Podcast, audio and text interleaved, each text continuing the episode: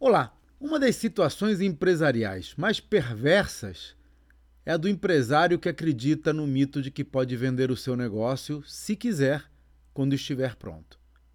Certamente é importante estar emocionalmente preparado para vender, mas essa é apenas uma das variáveis.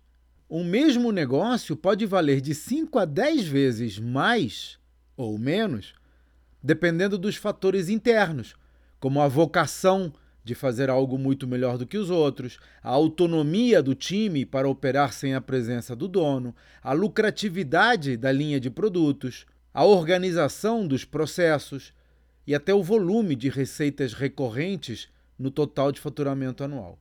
Esses cinco pilares são os que compõem o método do valor de uma empresa vendável, que eu abordo nos meus treinamentos para mostrar aos empresários como construir negócios que funcionem sem que eles precisem estar presentes na operação.